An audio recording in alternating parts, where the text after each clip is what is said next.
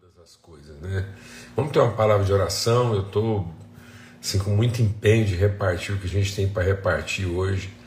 Então, a gente quer realmente assim entregar tudo aquilo que Deus tem colocado no nosso coração. Pai, muito obrigado pelo teu amor, obrigado pela tua bondade, tua fidelidade, tua misericórdia, em nome de Cristo Jesus, o Senhor. E ó Deus, nós queremos ser diariamente, Deus, regularmente, intimamente inspirados pela tua fidelidade. O Senhor é fiel. O Senhor é fiel. Nenhum dos teus planos, nem nada que o Senhor estabeleceu na tua vontade será frustrado. E que a gente possa estar nessa absoluta dependência, ó Deus, em nome de Cristo Jesus, o Senhor, do teu amor, da tua promessa, da tua fidelidade, que nós possamos ouvir o teu Espírito segredando ao nosso coração. Eu é que sei os pensamentos que tem a respeito de vocês. Em sossegar, em esperar, está o nosso livramento. Em sossegar e esperar está o nosso livramento, porque a palavra do Senhor diz que os pensamentos dele a nosso respeito são pensamentos de paz e não de mal, para nos dar futuro e esperança. Em nome de Cristo Jesus, o Senhor. Amém e amém. Graças a Deus. Amados, não tirem conclusão, não vamos tirar conclusões precipitadas durante os processos. Os processos de Deus na nossa vida não são para produzir conclusões, são para produzir aprendizado. A gente tem que aprender com os processos. E a gente vai aprendendo com os processos para que, quando Deus concluir os processos, a gente possa estar pleno, estar completo no nosso entendimento. Amém?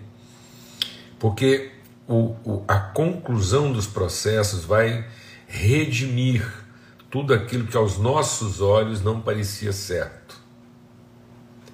Então, às vezes, no meio do processo, há certas coisas que não combinam com a nossa maneira humana de pensar. E Deus vai trabalhando esse processo em fidelidade, nos amando com misericórdia, para não permitir que os processos nos destruam. Então nós somos preservados por Deus, não somos poupados, mas somos preservados, e essa é a nossa esperança. Então nós não temos uma expectativa de resultado, nós temos uma certeza de resultado. E por que nós temos uma certeza de resultado? durante os processos que às vezes parecem é, antagônicos ou, ou, ou desadequados ou impróprios, nosso coração é guardado em fé e esperança, na certeza de que Ele levará a bom termo tudo aquilo que nos diz respeito. Amém. Vamos abrir nossas Bíblias em Filipenses, capítulo 1, verso 23. E Paulo falando é, falando sobre sua luta, né, seu desafio. Ele diz assim, vamos ler a partir do verso 21, porque é bem conhecido, né? E ele diz assim, Filipenses 1, 21, porque para mim o viver é Cristo e o morrer é lucro. Caso continue vivendo no corpo, terei fruto do meu trabalho e já não sei mais o que escolher. Estou pressionado dos dois lados. De ambos os lados estou sob pressão. Desejo partir e estar com Cristo, que é muito melhor, contudo é mais necessário, por causa de vocês, que eu permaneça no corpo. Convencido disso, sei que vou permanecer e continuar com todos vocês para o seu progresso e alegria na fé, a fim de que, pela minha presença, outra vez, a exultação de vocês em Cristo Jesus transborde por minha causa. Em ambos os lados estou sob pressão, estamos pressionados de ambos os lados. é, é, é sobre isso que a gente quer compartilhar aqui hoje, sobre o princípio da pressão. Vida, meus irmãos, é pressão. O tempo todo. O tempo todo nós estamos sendo pressionados. Só a vida na Terra porque há pressão, porque há gradiente de pressão. É o gradiente de pressão que garante o movimento. A vida é fluida. A vida é fluida. A vida é um movimento. É um deslocamento do princípio ao fim. Por isso, se eu tenho uma consciência clara de princípio e uma consciência clara de propósito, eu vou aguentar a pressão própria dos processos. Mas os processos de Deus na nossa vida nos pressionam o tempo todo. Até quando a gente está dormindo, a pressão está funcionando. Dormindo, nossa pressão arterial, a pressão osmótica, da água continua trabalhando no nosso organismo. A gente só respira porque existe um sistema pneumático. Então, a nossa pressão sanguínea exerce sobre nós é, é, essa, esse, essa condição de alimentação do sistema. O sistema foi montado para produzir contraturas musculares. Essas contraturas musculares acionam uma bomba pneumática que mantém a nossa respiração. Então, a gente só está vivo até dormindo. Então a gente, o sono só não é morte, porque a única coisa que não para até quando nós estamos descansando é o que? Pressão.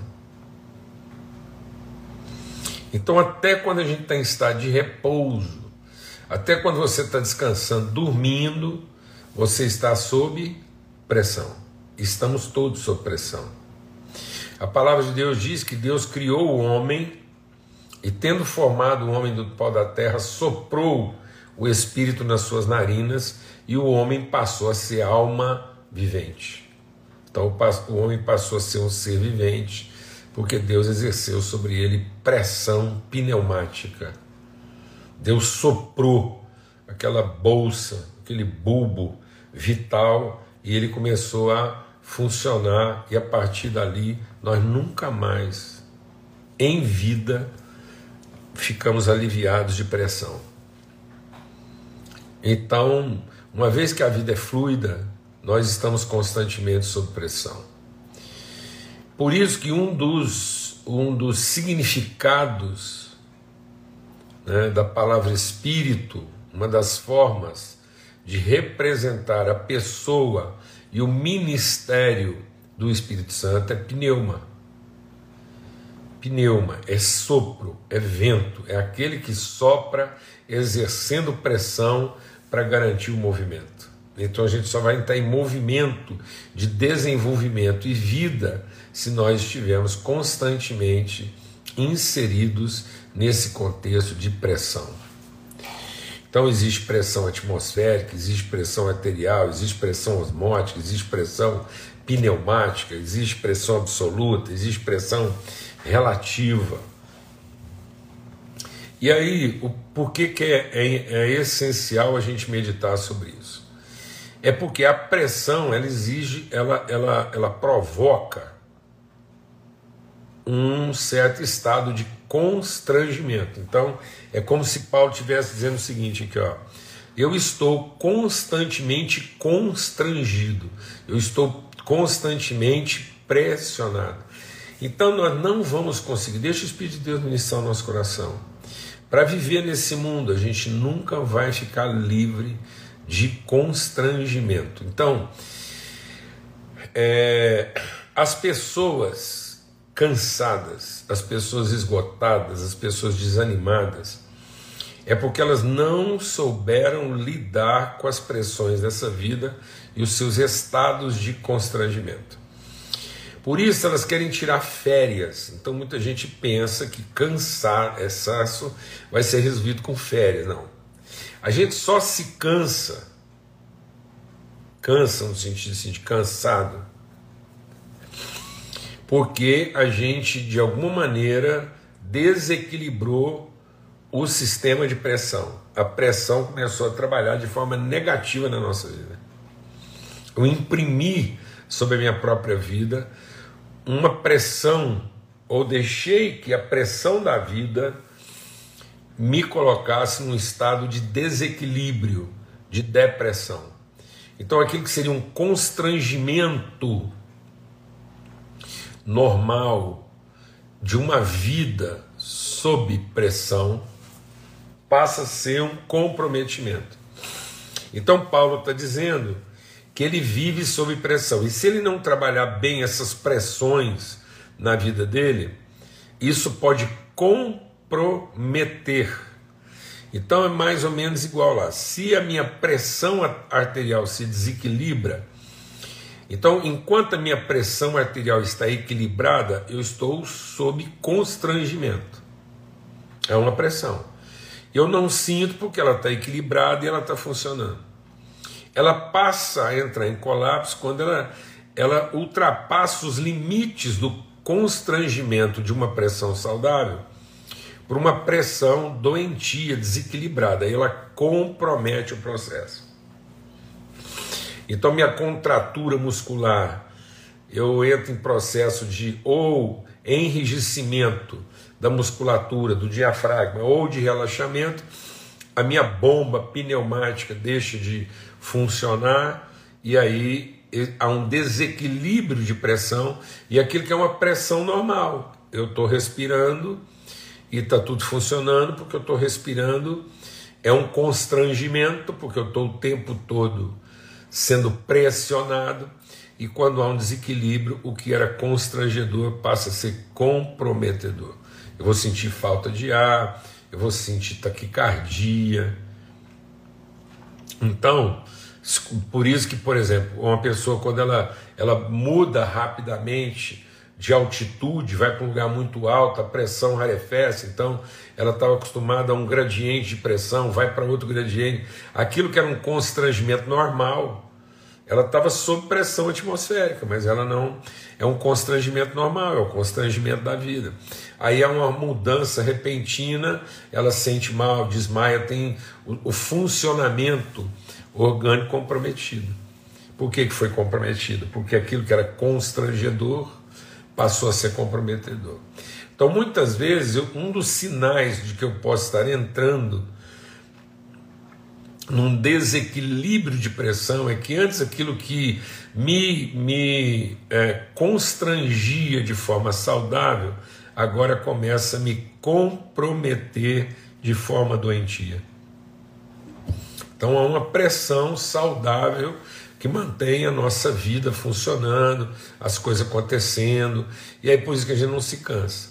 Mas quando há um desequilíbrio, uma desarmonia, eu posso entrar num processo de depressão pressão, porque aí aquilo que era uma pressão que equilibrava o processo, esse desequilíbrio faz com que eu me sinta agora comprimido e não pressionado.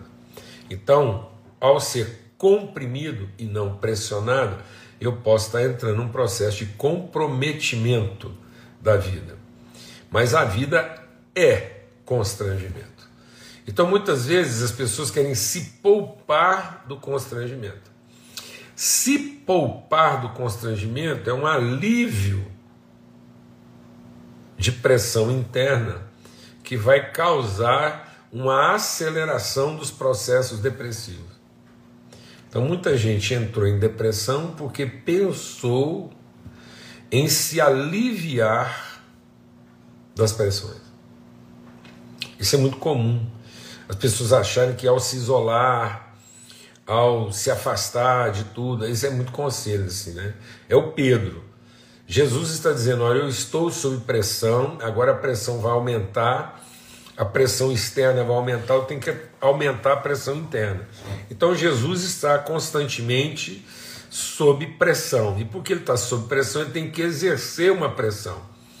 Então, o tempo todo que Jesus esteve no mundo, desde o seu nascimento, desde o seu nascimento, Jesus viveu um processo constrangedor o constrangimento de nascer numa manjedoura, o constrangimento de ter que fugir para o Egito, o constrangimento de não ser entendido pelos pais, o constrangimento de ser confundido com outra coisa, o constrangimento de ser chamado filho do demônio, o constrangimento de achar que o que ele estava fazendo era em benefício próprio.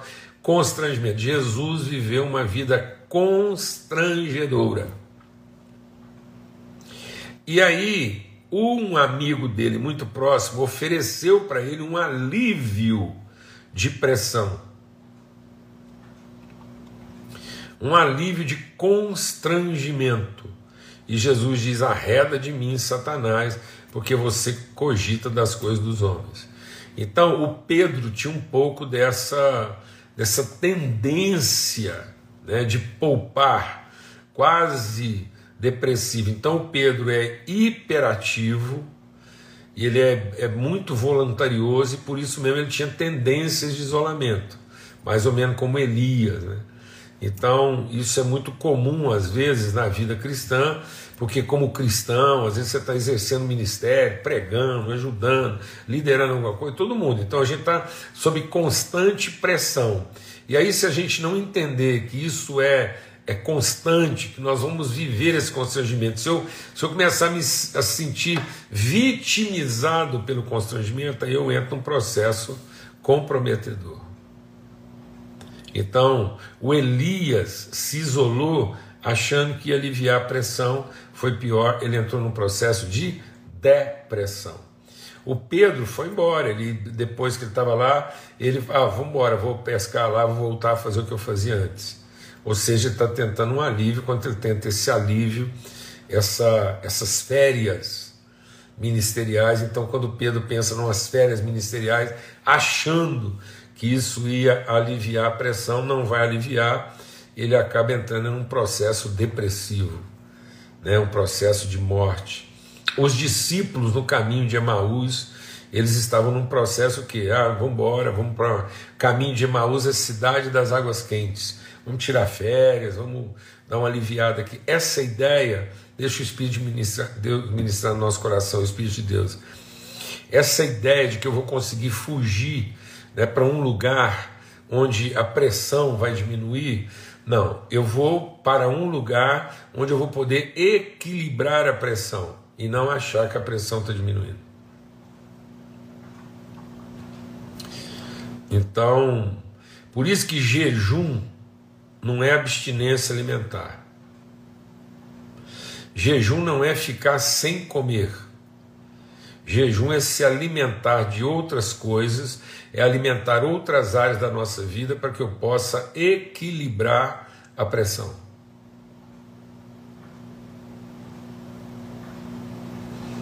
Então, jejum não é greve de fome.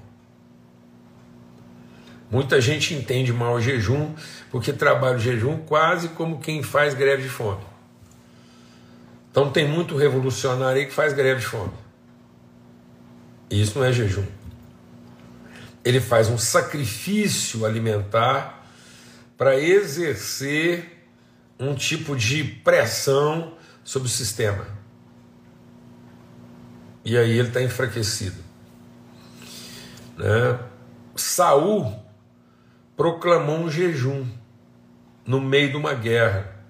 E o próprio filho dele falou que ele estava louco, que aquilo não era hora de proclamar jejum. Então, às vezes, as pessoas estão proclamando jejum numa hora muito ruim, pensando que isso vai aliviar, ou que elas vão receber um tipo de carga extra, e jejum é a pessoa é, mudar a sua dieta. Ele estava alimentando uma área da sua vida e agora ele vai alimentar outra área da sua vida. Amém? Para que haja um equilíbrio de pressão. Para que eu possa exercer pressão. Então, muitas vezes as situações constrangedoras que nós estamos sob pressão, elas se tornam comprometedoras porque eu estou querendo um alívio de pressão. E como esse alívio de pressão não vai acontecer, eu entro num processo depressivo. Então eu tenho que aumentar a pressão. Então o que que Paulo fez? Estando pressionado, ele aumentou a pressão. Ele estava sendo pressionado por um desejo de estar com Jesus. Normal, normal. Então Paulo, num certo sentido, é como se ele estivesse confessando: eu estou agora entendendo, estou querendo tirar férias. Vou voltar para casa, vou estar com Jesus, o que é infinitamente melhor. E é mesmo. Então, se Paulo não trabalha isso com mais pressão, ele entra num processo depressivo e pedir para morrer. E ele estaria pedindo para morrer no, no melhor dos motivos. E aí, provavelmente, ele ia ficar pedindo para morrer, pedindo para morrer, e se Deus não o matasse, ele mesmo se matava. E se matava tentando causar o quê? Um alívio, porque agora eu vou para um lugar onde talvez a pressão seja menor. Então, aí, como a gente não consegue aliviar essa pressão externa, né, comparativa, por que, que é infinitamente melhor? Porque eu começo a olhar as circunstâncias dessa vida e falo, gente, aqui nesse mundo não tem nada que se compare a. Então, Paulo está entrando num processo depressivo ele pode estar entrando num processo depressivo pelo melhor dos motivos, porque você vai olhar, fazer uma comparação, falar, rapaz, vou para o céu tirar férias, lá é infinitamente melhor. O céu é um lindo lugar, cheio de graça sem par. Então, ele não está errado. Só que ele percebe que aquilo que era constrangedor e que é constrangedor, que é viver a vida sob pressão, pode agora se tornar o quê? Comprometedor. Eu posso estar desejando uma coisa legítima, pensando em trazer sobre a minha vida um alívio de pressão, e isso pode me levar a um gradiente negativo de pressão e me colocar num processo comprometedor depressivo. Então o que eu tenho que fazer é produzir um equilíbrio de pressão. E ele fez isso. Então Paulo foi lá e falou assim: bom, então como é que eu vou resolver essa pressão? Eu vou colocar mais pressão, porque eu estou convencido, eu estou convicto de permanecer e continuar entre vocês, ainda que isso seja uma coisa mais sacrificial. Então Paulo não, não enfrenta um processo é, quase comprometedor depressivo, porque o gradiente estava ficando negativo, aliviando a pressão. Não, ele coloca mais pressão sobre ele, dizendo: Eu estou convencido, então essa é a minha vocação e eu vou de novo equilibrar a pressão. Então ele tinha uma pressão legítima, porque comparativamente falando, é, ele é legítimo é legítimo querer ir para o céu. Mas se eu não tomar cuidado, isso é porque está começando a exercer sobre minha vida uma ação comprometedora. Eu estava conversando com o irmão essa semana, aliás, foi ontem, quero mandar um grande abraço aí, meu amigo Giannini, ele o Matheus, ontem resolveram um, um problemaço para mim aí de, de passagem. E Obrigado, viu, meu irmão? Você é sempre benção. E aí, por conta desse problema da passagem que eu tive que resolver, eu recorri à ajuda dele. E aí a gente conversando, a voz dele é assim tão doce, né? ele é tão é, carinhoso, Janine é tão carinhoso com a gente. E aí, uma conversa tão boa, né? Nem, nem lembrava que eu estava ligando para ele para resolver um problema, né? Porque o que a gente compartilha aqui, a fome não é para o alimento, a fome é para o encontro. Né? Então, Deus não permite problemas na nossa vida para é, para que eles sejam simplesmente resolvidos. Né? Problemas, pressões, é, tribulações, fome, necessidades são formas de pressão para nos conduzir ao encontro. Então é constrangedor, porque às vezes alguns encontros na nossa vida só acontecem por constrangimento, por pressão. Então ontem eu tive um encontro movido por um constrangimento, uma pressão. Agora, se eu não entender isso, eu vou ficar lá ruminando o problema, eu vou ficar lá fazendo a conta dos meus pré-juízos, né? porque eu, eu presumi que podia ser do outro jeito, não foi do jeito, eu estou desapontado. As pressões, as pressões externas, comparativas, começam a aumentar de tal maneira que o sentimento passa a ser comprometedor. Então, em vez de eu ter um sentimento de bondade, de gratidão, de amizade, de encontro, em vez de eu ficar lá celebrando a oportunidade de a gente estar junto, enfrentando a mesma coisa, em comunhão, fortalecendo nossos vínculos, lembrando um para o outro quem a gente é, num ambiente constrangedor. Então, nós estávamos sob pressão, num ambiente constrangedor, ele pressionado de tentar resolver o meu problema da melhor maneira possível, eu pressionado por ter o meu problema resolvido, a gente está junto ali num ambiente constrangedor experimentando vida, a vida fluindo um lado para o outro. Aquilo era como uma, uma, uma academia quando se acelera um pouco a sua respiração para poder manter as coisas em ordem. Em nome de Jesus. Igual a mulher quando vai dar a luz. A mulher quando vai dar a luz, o médico fala, respira mais rápido, porque ela respirando mais rápido, ela oxigena mais o sangue, ela aumenta as suas capacidades de contratura, vai ficar mais fácil dela parir. É assim. Então ele está só trabalhando pressão. É constrangedor? É constrangedor. Mas nós podemos trabalhar. Né? Olha, eu estou aqui compartilhando com vocês e recebendo pressão do Silfarne, o Silfarne me pressionando aqui por conta da nossa agenda. Mas isso é uma pressão osmótica de purificação, é uma pressão pum, é pneumática, é uma pressão arterial de circulação sanguínea, de respiração, de purificação, de tratamento. É constrangedor. Agora, se eu encarar isso de forma negativa, é porque então houve uma inversão no gradiente de pressão, e aí eu vou lamentar, vou ficar amargurado, vou tentar encontrar um culpado, eu vou fazer a conta do prejuízo que eu estou sofrendo, porque eu paguei mais, porque isso, porque aquilo, ou o que quer que seja. Amém. Em nome de Cristo Jesus, o Senhor. Com certeza, toda semana a gente tem certeza que a semana vai começar com pressão e o tempo todo, deixa o Espírito de Deus ministrar o nosso coração. Até dormindo. Tá vendo? Então, até no descanso. Eu estou dormindo, mas não estou de férias. Se dormir fosse férias, eu morria.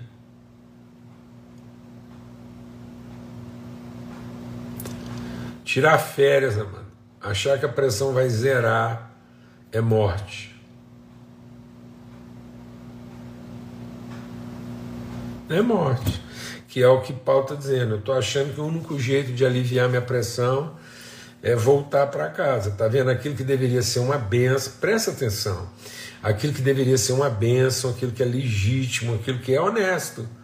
Voltar para casa, estar com Cristo, ir para a glória, é, quer coisa melhor. No entanto, isso pode começar a exercer uma pressão comprometedora sobre minha vida. Aquilo que seria uma bênção começa a comprometer em função do meu constrangimento, começa a comprometer meus processos vitais.